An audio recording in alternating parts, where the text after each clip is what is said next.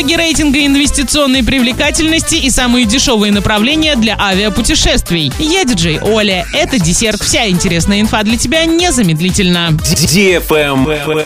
News. В Оренбургской области подвели итоги рейтинга инвестиционной привлекательности городских округов и муниципальных районов за 2020 год. Лучшие практики будут внедряться в других районах и городах. По результатам пятерка лидеров выглядит так. Илекский район, Грачевский район, Сорочинский городской округ, Ташлинский район, город Бузулук. Сейчас в Оренбургской области ведутся работы по повышению инвестиционной привлекательности и созданию механизмов по работе с инвесторами. За последние два года Оренбуржье значительно улучшило позиции в национальном рейтинге инвестиционной привлекательности. В 2020 году регион оказался на 16 строчке, в то время как в 2019 году область была на 44 позиции, а в 2018 на 51.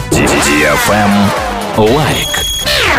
Ваш ребенок мастерит поделки из различных материалов? Сайт урал56.ру объявляет традиционный конкурс поделок. Теперь в новом инста-формате. Делайте фото работ ваших детей и выкладывайте себе в Инстаграм. Главное, не забудьте поставить хэштег «Поделка56», а также подписаться на урал56.ру и всех партнеров акции в Инстаграм. А уже 25 октября выберут победителей и подарят крутые призы. Подробнее читайте в специальном разделе «Конкурс поделок» на сайте урал56.ру без возрастных ограничений. На правах рекламы партнеры магазин игрушек «Тигруля», агентство недвижимости «Фаворит», микрохирургия глаза имени академика Федорова, магазин «Хоумленд», изделия из дерева столярка.рф. Travel Guide. Определены самые дешевые направления для авиапутешествий в октябре и ноябре. Самым бюджетным оказался перелет по маршруту Элиста Минеральные воды и обратно. Он обошелся клиентам в 1980 рублей. На втором месте авиабилеты из Москвы в Брянск и обратно 2300. На третьем из Краснодара в Минеральные воды и 3330 рублей. Для путешествующих за рубеж самым выгодным оказался перелет из Калуги в Минск и обратно за 6100 рублей. На втором и третьем местах поездка из Санкт-Петербурга в Дербицен 7500 и Братиславу 9290. На этом все с новой порцией десерта специально для тебя. Буду уже очень скоро.